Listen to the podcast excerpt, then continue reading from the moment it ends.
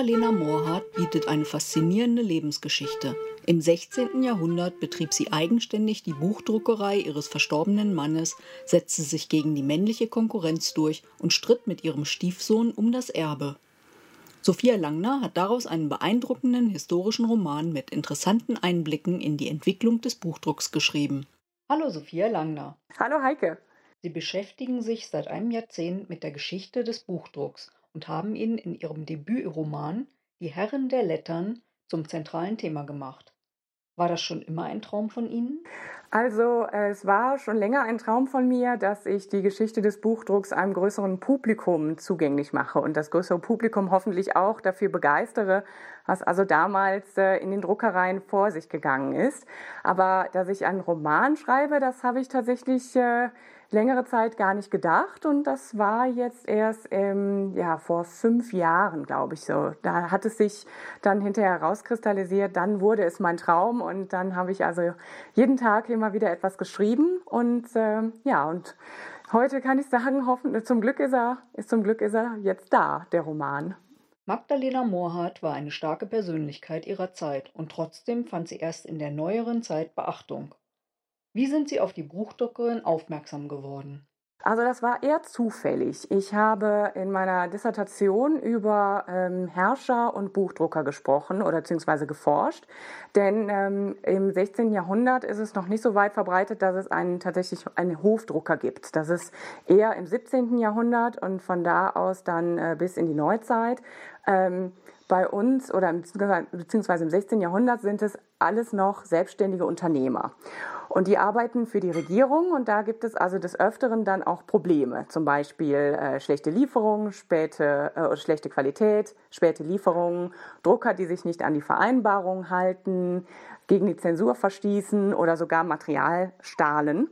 Und äh, da bin ich dann zufälligerweise auf diese Buchdruckerin aufmerksam geworden. Magdalena Mohrhardt hat also zur Zufriedenheit der Regierung gearbeitet und das zwar äh, das auch über einen längeren Zeitraum hinweg.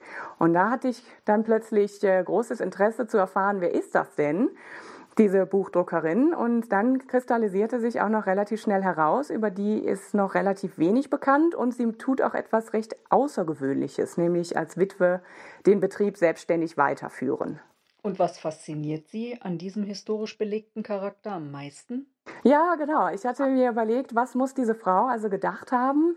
Was muss sie tatsächlich für Charakterzüge haben, äh, um diesen ungewöhnlichen Weg dann zu gehen? Also ich vermute oder ich glaube, dass sie einen unglaublichen Durchhaltewillen gehabt haben muss, denn es sprachen eigentlich viele Faktoren gegen diese Geschäftstätigkeit von Magdalena Mohrhardt. Also äh, direkt nachdem ihr Mann gestorben war. Äh, sie hatte eigentlich gar keine Zeit, äh, um ihn groß zu trauern, denn sofort legte der Stiefsohn also da ein Gesuch vor, das sagte, er solle doch bitte die Druckerei als alleiniger Erbe führen.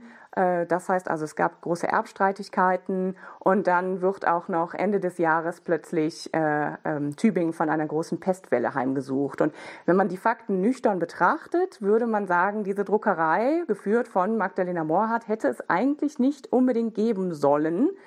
Und es gibt sie trotzdem oder es gab sie trotzdem und äh, das auch noch mit einer sehr interessanten Geschäftsgeschichte. Ähm, und das hat mich fasziniert und da wollte ich dann den Roman drüber schreiben. Die Lebensgeschichte von Magdalena enthält genügend Höhen und Tiefen, sodass man sich als Autor keine weiteren Wendungen zum Spannungsaufbau ausdenken muss. Wann realisiert man das beim Schreiben? Ähm, also das war eigentlich, glaube ich, schon im Archiv, dass ich gedacht habe, das liest sich ja eigentlich schon fast wie irgendwie eine Geschichte, die man sich ausgedacht hat, dass es also da so viele Höhen und Tiefen gab. Ähm, und als ich dann begonnen habe, habe ich aber gedacht, äh, es könnte ehrlich gesagt noch ein paar kleine mehr Wendungen geben. Ich habe dann also noch ein paar kleinere Sachen eingefügt, zum Beispiel ganz am Schluss. Wenn man äh, für die Regierung arbeitet, ist es natürlich immer wichtig, auch die Regierungsgeheimnisse zu bewahren. Und dass also da dann bei diesem äh, Landrecht, das ja ein sehr wichtiger Druck ist, dass da so da das Manuskript noch abhanden kommt.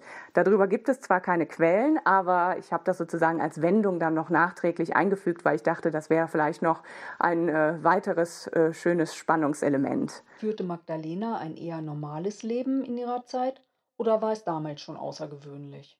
Sie hatte eine Patchwork-Familie, war Witwe, Organisation des Alltags. Ja, ja, also äh, jein könnte man darauf antworten. Also die Familienverhältnisse äh, mit den vielen Kindern aus früherer Ehe, den Stiefkindern sozusagen dann auch, äh, das ist fürs 16. Jahrhundert tatsächlich nichts Unübliches. Also äh, wenn ich mir die Biografien von vielen anderen Druckern ansehe, äh, dann sieht man doch tatsächlich, dass es also da meistens drei oder vier Ehen gab, weil ja auch äh, die Frauen häufig im Kindbett gestorben sind. Und äh, dementsprechend, wenn also da tatsächlich dann wie Magdalena die vierte Ehefrau ins Spiel kommt, gibt es da dann auch schon Stiefkinder, ähm, die auch einen Anspruch auf die Druckerei haben. Äh, dann bezüglich des Alltages in der Druckerei war es tatsächlich relativ schwierig im Voraus zu planen. Ich meine, heute äh, bei uns äh, in den Verlagen ist es ja auch immer noch relativ schwierig, äh, genau hervor, ähm, zu sehen, wie viel man tatsächlich ähm, äh, drucken kann, was auf dem Markt jetzt gerade gefragt wird. Aber im 16. Jahrhundert äh, ist es tatsächlich auch noch so, also ein Auftrag kann auch sehr schnell den finanziellen Ruin bedeuten. Und ähm, man ist sich relativ unsicher darüber, wie sich die Auftragslage entwickelt, selbst wenn man für die Regierung arbeitet. Also man hat selten einen ähm, Hinweis darauf, was in den nächsten Monaten alles noch an neuen Drucken ähm, in Auftrag gegeben wird. Also da ist es nicht ungewöhnlich. Was allerdings ungewöhnlich ist, ist, dass Magdalena tatsächlich äh, als Witwe die Druckerei selbstständig weiterführt. Denn ähm, früher war es vielen Witwen, tatsächlich möglich, für einen kurzen Zeitraum die Druckerei noch weiter zu führen. Das sagen wir mal so ein, zwei Jahre sehe ich so an den meisten Lebensläufen. Ähm, da wickeln sie meistens noch das laufende Geschäft ab. Oder ähm, sie überlegen schon, an wen können sie es am besten verkaufen, das Geschäft. Oder sie heiraten neu und ähm, dann übernimmt der neue Ehemann die Druckerei. Aber dass sie jetzt tatsächlich über für fast zwei Jahrzehnte die Druckerei selbstständig weiterführt, das ist sehr selten und außergewöhnlich. Immer wieder musste auch ein Gericht Streitigkeiten schlichten. Mhm. Klagen wegen ungenehmigter Texte, ein Erbstreit und immer wieder der Ruf des Stiefsohns, dass die Witwe das Geschäft nicht alleine führen darf. Mhm. Inwiefern dürften diese Erlebnisse zur Charakterbildung beigetragen haben? Also ich glaube, dass sie direkt in diesen ersten Monaten, nachdem äh, ihr Ehemann gestorben ist, so große Herausforderungen dann ähm, annehmen musste oder sich stellen musste. Das wird also da einen großen Effekt auf sie gehabt haben. Ähm, dass es also für Sie im ersten Jahr Ihrer Geschäftsführung eigentlich schon direkt um die Frage ging, entweder gebe ich auf oder äh, ich überlebe und versuche meinen Kindern äh, tatsächlich die Druckerei hinterher zu überlassen oder es ihnen auf jeden Fall zu ermöglichen, dass sie selber eine Druckerei eröffnen können. Ähm, es ging also schon sehr, sehr turbulent los. Äh, sie muss auch gewusst haben, dass sie einen sehr ungewöhnlichen Weg bestreitet, indem sie also da bei den Handwerkerwitwen um sich herum ja auch äh, gesehen haben wird, dass es sehr selten war, dass die Witwen sozusagen alleinige Vorsteher äh, der, der, Werkstatt jetzt werden. Ähm, sie wird es auch aus anderen Städten gehört haben. Bei den anderen Druckereien wird es äh, nicht anders gewesen sein. Also sie ist ja die einzige Druckerei im Herzogtum. Dementsprechend wird sie ja wahrscheinlich sich ein bisschen informiert haben, auch über wie, wie ist es in Nürnberg oder in Augsburg und da werden wir oder wird sie das Gleiche erfahren haben, nämlich dass diese, äh, dass die Witwen doch häufig dann den Betrieb abgegeben haben. Und das heißt also, sie wird äh, durch diese ähm, Ereignisse schon ähm, viel an Stärke und Willenskraft ähm, äh, ja, erhalten haben, dass sie also diese, diese Herausforderungen alle gemeistert hat, zeigt also, dass sie da an denen auch gewachsen ist. Wie fühlt man sich dabei ein und beschreibt diesen sich verändernden Charakter unter Berücksichtigung des Spannungsaufbaus? Ist das schon beim Exposé berücksichtigt? Also, äh, dass sie sozusagen am Anfang äh, lasse ich sie sozusagen noch so ein bisschen, sie ist ja noch etwas unwissend, ähm, dass ich sie also über dem Verlauf, über bei jeder Herausforderung dann immer wieder etwas äh, wachsen lasse und immer wieder halt auch äh, Momente zeige, wo sie äh, zeigt, dass sie jetzt also schon dazugelernt hat, dass sie also zum Beispiel am Ende, ich möchte natürlich nicht allzu viel spoilern, falls das also jemand noch hört, der noch nicht weiß, wie es ausgeht, dass sie also da gerade am Ende bei der Regierung dann nochmal äh, zeigen kann, was jetzt in letzter Zeit alles passiert ist und dass sie es überlebt hat sozusagen. Wie sind Sie bei der Recherche vorgegangen? Haben Sie erst die Person oder erst die Epoche als Grundgedanken gehabt? Ähm, es war tatsächlich die Person. Also ich habe im Archiv immer mehr über Magdalena Mohrhardt herausgefunden und dann äh, erstmal gedacht, dass ich jetzt auch einen größeren wissenschaftlichen Beitrag über sie schreiben möchte, weil wir halt bis jetzt noch nicht diese ganzen Quellen im Zusammenhang mit Magdalena Morhardt gesehen haben, beziehungsweise es sind auch viele Quellen noch aufgetaucht, die also längere Zeit einfach gar nicht äh, ausgewertet worden sind oder beziehungsweise noch nie ausgewertet worden sind. Dass sozusagen also die Magdalena Morhardt der Dreh- und Angelpunkt war für den Roman. Und da, äh, daran aufbauend habe ich dann gedacht, jetzt würde ich auch gerne noch mehr über das 16. Jahrhundert berichten, äh, über die ähm, das Leben in der frühneuzeitlichen Stadt, zum Beispiel die Schweine, die ständig in der Stadt herumlaufen und da auch für viel Ärger sorgen. Der Gestank, äh, der ähm, da ja auch in Tübingen dafür gesorgt hat, dass also nur die Handwerker, die meisten Handwerker in der Unterstadt lebten, äh, dass also sich der Gestank nur in diesem Teil der Stadt äh, ähm, ausbreitete und in der Oberstadt die äh, Bürger doch da etwas ja, bessere Luft atmen konnten. Dann zum Beispiel, was sie ähm, äh, wie sie sich gekleidet haben oder was es halt auch an der Universität für Verbote gab bezüglich der Pluderhosen. Das fand ich sehr interessant. Also da bestimmte Moden, die äh, äh, ja gerade im 16. Jahrhundert on vogue waren, dass die also unterdrückt wurden. Und da habe ich sozusagen als Ausgangspunkt Magdalena Mohrhardt gewählt und dann diese kleinen, schönen, interessanten Kleinigkeiten immer noch mit einfließen lassen. Magdalena hat sich unter anderem auch gegen den Aberglauben ihres Umfelds wehren müssen. Mhm, mh. Gab es während der Recherche in dieser Richtung irgendwas Überraschendes? Ja, ähm, ja, also was ich sehr, sehr ähm, interessant fand, war, dass es ähm, ja, natürlich, Hexen waren im 16. Jahrhundert, war weit verbreitet. Auch im Herzogtum Württemberg wurden viele ähm, Anschuldigungen ähm, ähm, ja, getroffen, oder beziehungsweise die Bereitschaft der Anwohner äh, bei schlimmen Katastrophen oder Unwettern das Phänomen auf, die, auf eine Hexe ähm, zuzuschreiben oder ihr das zuzuschreiben, das war weit verbreitet. Ähm, aber was mich überrascht hat oder beziehungsweise was ich ähm, mit Freude gelesen habe, war, dass es im Herzogtum Württemberg im 16. Jahrhundert wirklich vergleichsweise zu sehr wenigen Prozessen kam. Also deswegen ist das auch im Roman tatsächlich, es ist angedeutet, aber äh, es gibt jetzt nicht den großen Hexenprozess, den man möglicherweise erwartet hat, weil äh, es dafür in Tübingen zu der Zeit von Magdalena Morhardt keine Quellen gibt, dass es sowas tatsächlich gegeben hat. Und dann wollte ich also das auch tatsächlich so wiedergeben. Es gibt die Bereitschaft, ähm, nach einem Sündenbock zu suchen, nach einer Hexe zu suchen, aber die Obrigkeiten, sowohl die geistlichen als auch die weltlichen, haben dann doch tatsächlich in Württemberg ähm, häufig ähm, das als ja, Humbug oder als Hirngespenst abgetan und es kam zu keiner Verurteilung. Also es gab zum Beispiel einen sehr schönen Fall, 1590 äh, in Stuttgart, da wurde ein 13-jähriges Mädchen beschuldigt, dass sie angeblich Hagel und Gewitter machen könnte. Und da wurde auch relativ schnell gesagt, das ist Humbug und äh, das Mädchen wurde dann auch aus ihrer Familie herausgenommen und es wurde in eine andere, eine nettere Familie äh, untergebracht, weil einfach gesagt wurde, das ist äh, nicht das Umfeld, in der ein junges Mädchen aufwachsen soll.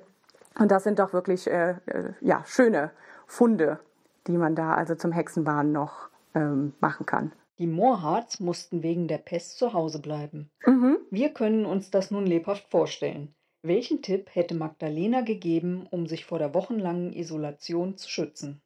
Ja, ja, das ist, äh, das hätte ich mir auch beim Schreiben nicht träumen lassen, dass ich, äh, wenn ich über die Pest schreibe und die Isolation, dass es also äh, ein paar Monate später für mich selber auch dann Relevanz haben wird. Ähm, ja, grundsätzlich ist es vielleicht ein bisschen schwierig zu sagen, was eine, eine, Person aus dem 16. Jahrhundert heute uns aus dem 21. Jahrhundert raten würde. Aber ich würde denken, dadurch, dass die Pest ja häufiger kam, also in, in Tübingen ist die Pest tatsächlich äh, im 16. Jahrhundert mehrfach ausgebrochen. 1554, 1555 ist es ein besonders schwerer Ausbruch. Aber trotzdem können sich Leute noch daran erinnern, wie es also beim letzten Ausbruch und bei der letzten Isolation war.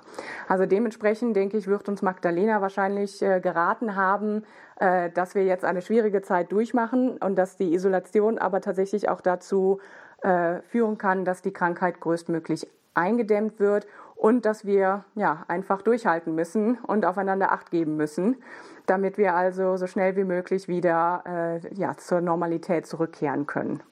Ja, ja, sie mussten ja, sie hatten ja die Deadline und die Quellen haben ja tatsächlich auch dann auch gesagt, dass sie also inmitten dieses Pestausbruches im März hat sie also da doch noch die 1000 Exemplare geliefert. Also ich finde das wirklich beeindruckend, dass sie es geschafft hat und äh, ja, das ist, äh, muss ziemlich anstrengend gewesen sein. Wie fühlt sich Tübingen an, wenn man so intensiv über ein vergangenes reales Leben recherchiert hat?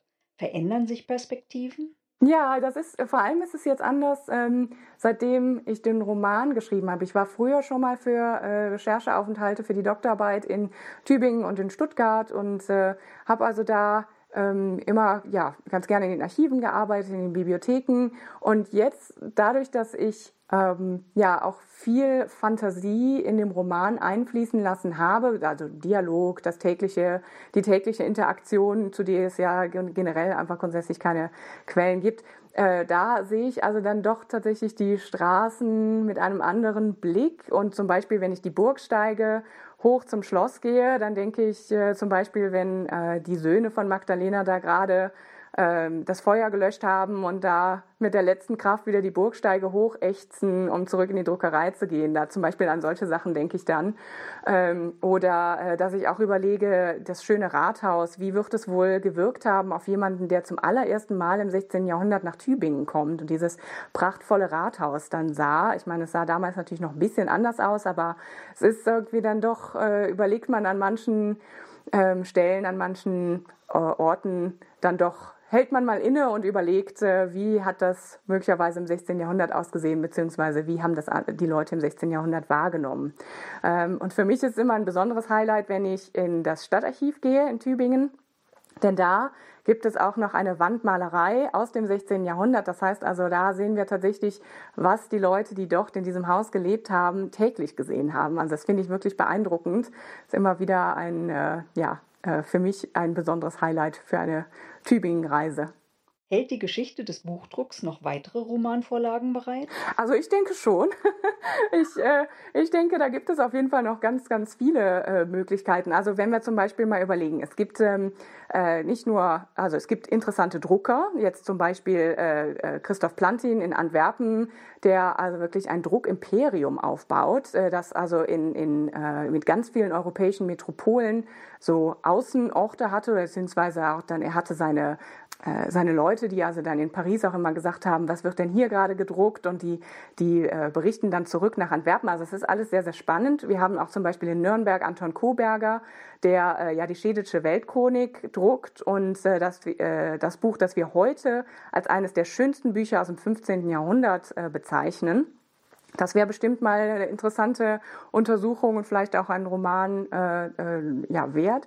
Oder beziehungsweise, äh, wenn wir auch überlegen, die Geschichte hinter verschiedenen gedruckten Werken, die auf uns eine sehr äh, oder die eine sehr große äh, Wirkung entfaltet haben. Zum Beispiel das Werk von Kopernikus, die Revolutionibus, dass äh, er ja eigentlich das Werk gar nicht in den Druck geben wollte und es ist nur eine Aneinanderkettung von glücklichen Zufällen geschuldet ist, dass dieses Buch tatsächlich gedruckt wurde und diese Wirkung entfaltete, wie sie dann ähm, ja, stattgefunden hat.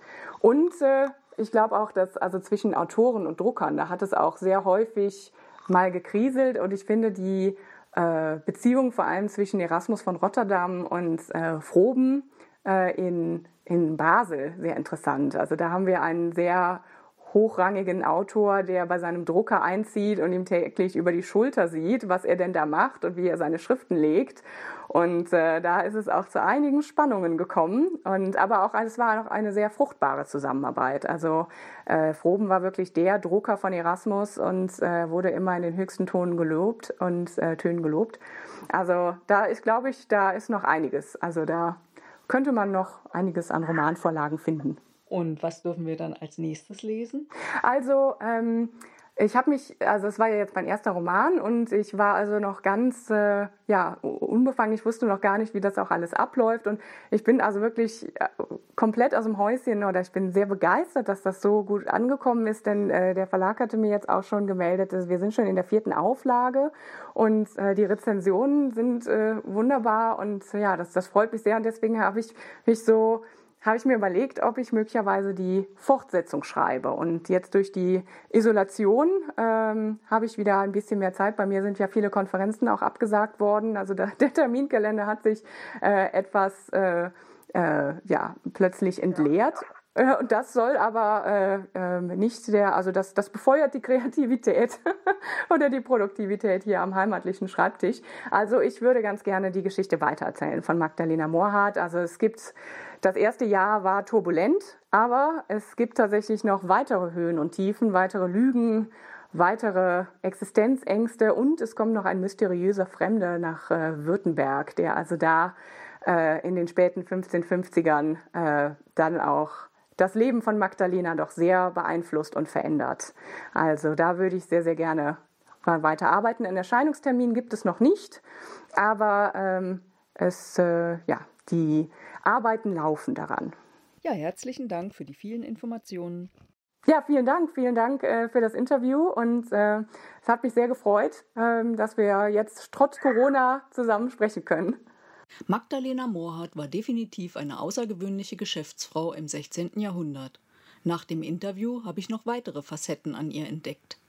Sophia Langner hat mich obendrein schon auf ihre nächsten Romane neugierig gemacht. Der Buchdruck hält noch so viele Themen bereit.